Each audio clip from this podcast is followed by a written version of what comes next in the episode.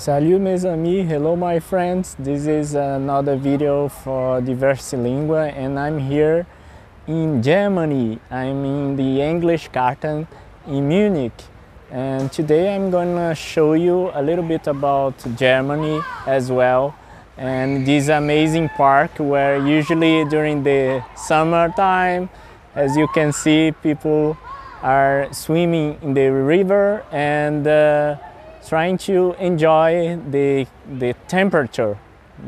I think that today we have around uh, 25 degrees Celsius, so it's a good time to come here and to enjoy summertime. So, um, first of all, sorry about my English. Sometimes I will make some mistakes, but that's not the case. I'm here to practice English with you and to show you some content uh, regarding uh, language learning and culture.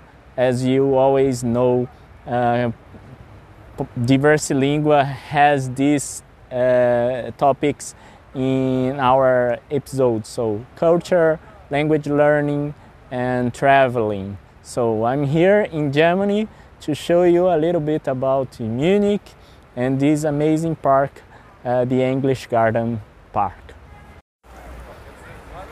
As you can see, this is a river in the English Garden, and uh, right over there at the end, I don't know if you can see by the, the video, we have uh, some uh, uh waves that the river makes, and people usually surf in this river or they swim uh, with the current and trying to enjoy the climate, trying to enjoy uh, the weather, you know, the temperature here in summertime. So, and now I will try to uh, show you some of uh, this amazing park. So it's uh, close to the Odeon, Odeon, Odeon Platz. It's, um, it's a famous pla- uh, square here in Munich and uh, I will try to show you guys as much as I can and I will even try to uh, swim in this river. Let's take a look if I can make it.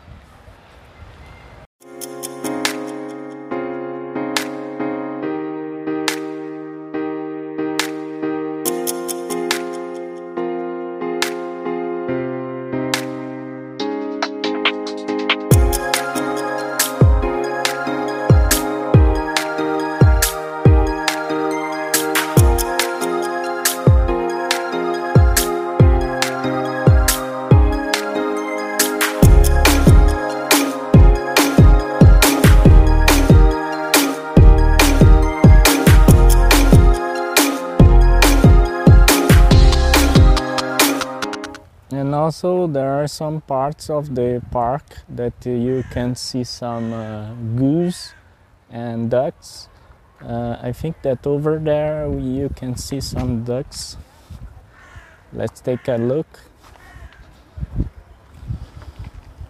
So today it's been a, an amazing day to go for a walk and to to enjoy the weather and over there I, I think you can yeah you can see the ducks uh, in the margin of the river and some of them over there floating I don't know if I'm mispronouncing the words but this is it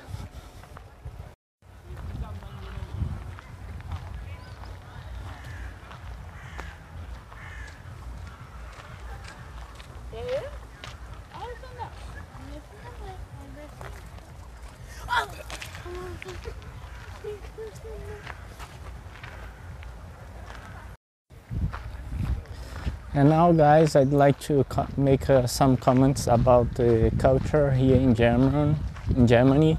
Um, I was talking with some Germans and uh, realized some difference uh, between the German culture and the Brazilian culture. I don't, don't know about other countries, but there are a lot of difference uh, between our cultures, the Brazilian one and the the Germany, the German culture one. So people here in Germany, you need to have a license in order to fish. So if you want to fish here in Germany, you must take a license, you must take some course and do some, some exams to guarantee that you are specialized in the fishing uh, uh, practice.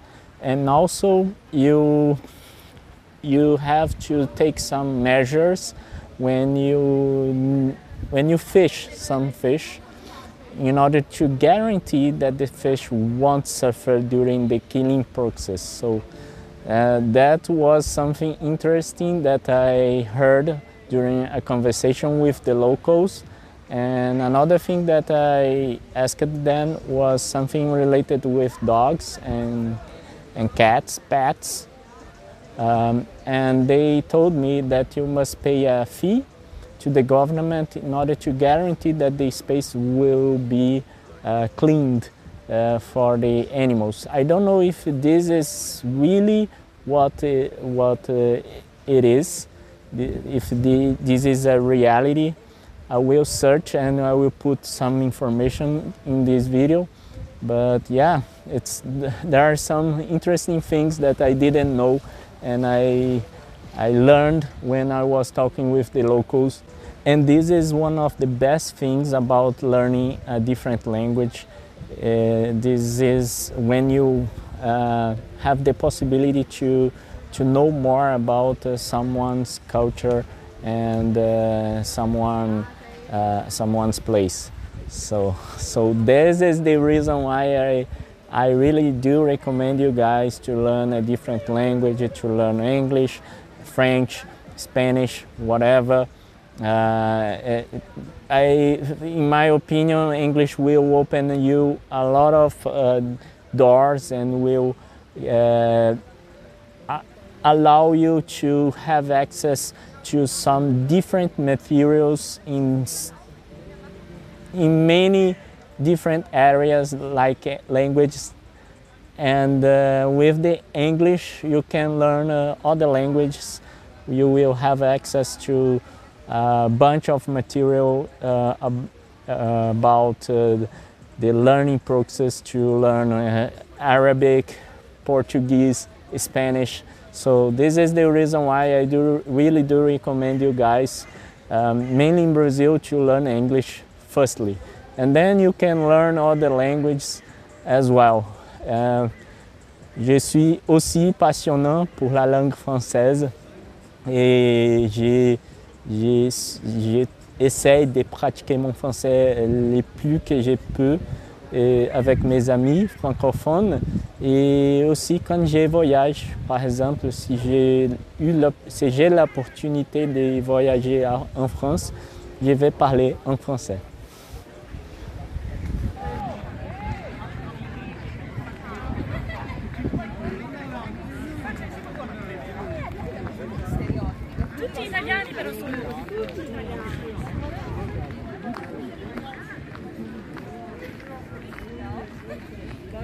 Balita.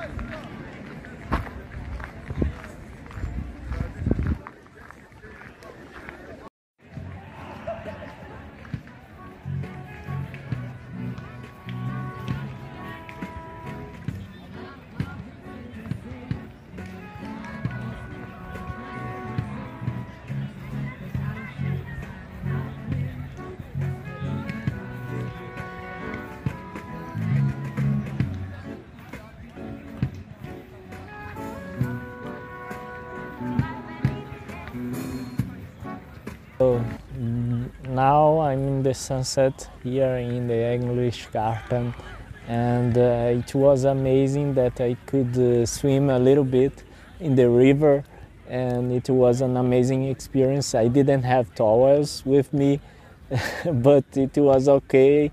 It was like a, a crazy day, something crazy that you do usually in some days that you can enjoy your life. And yeah,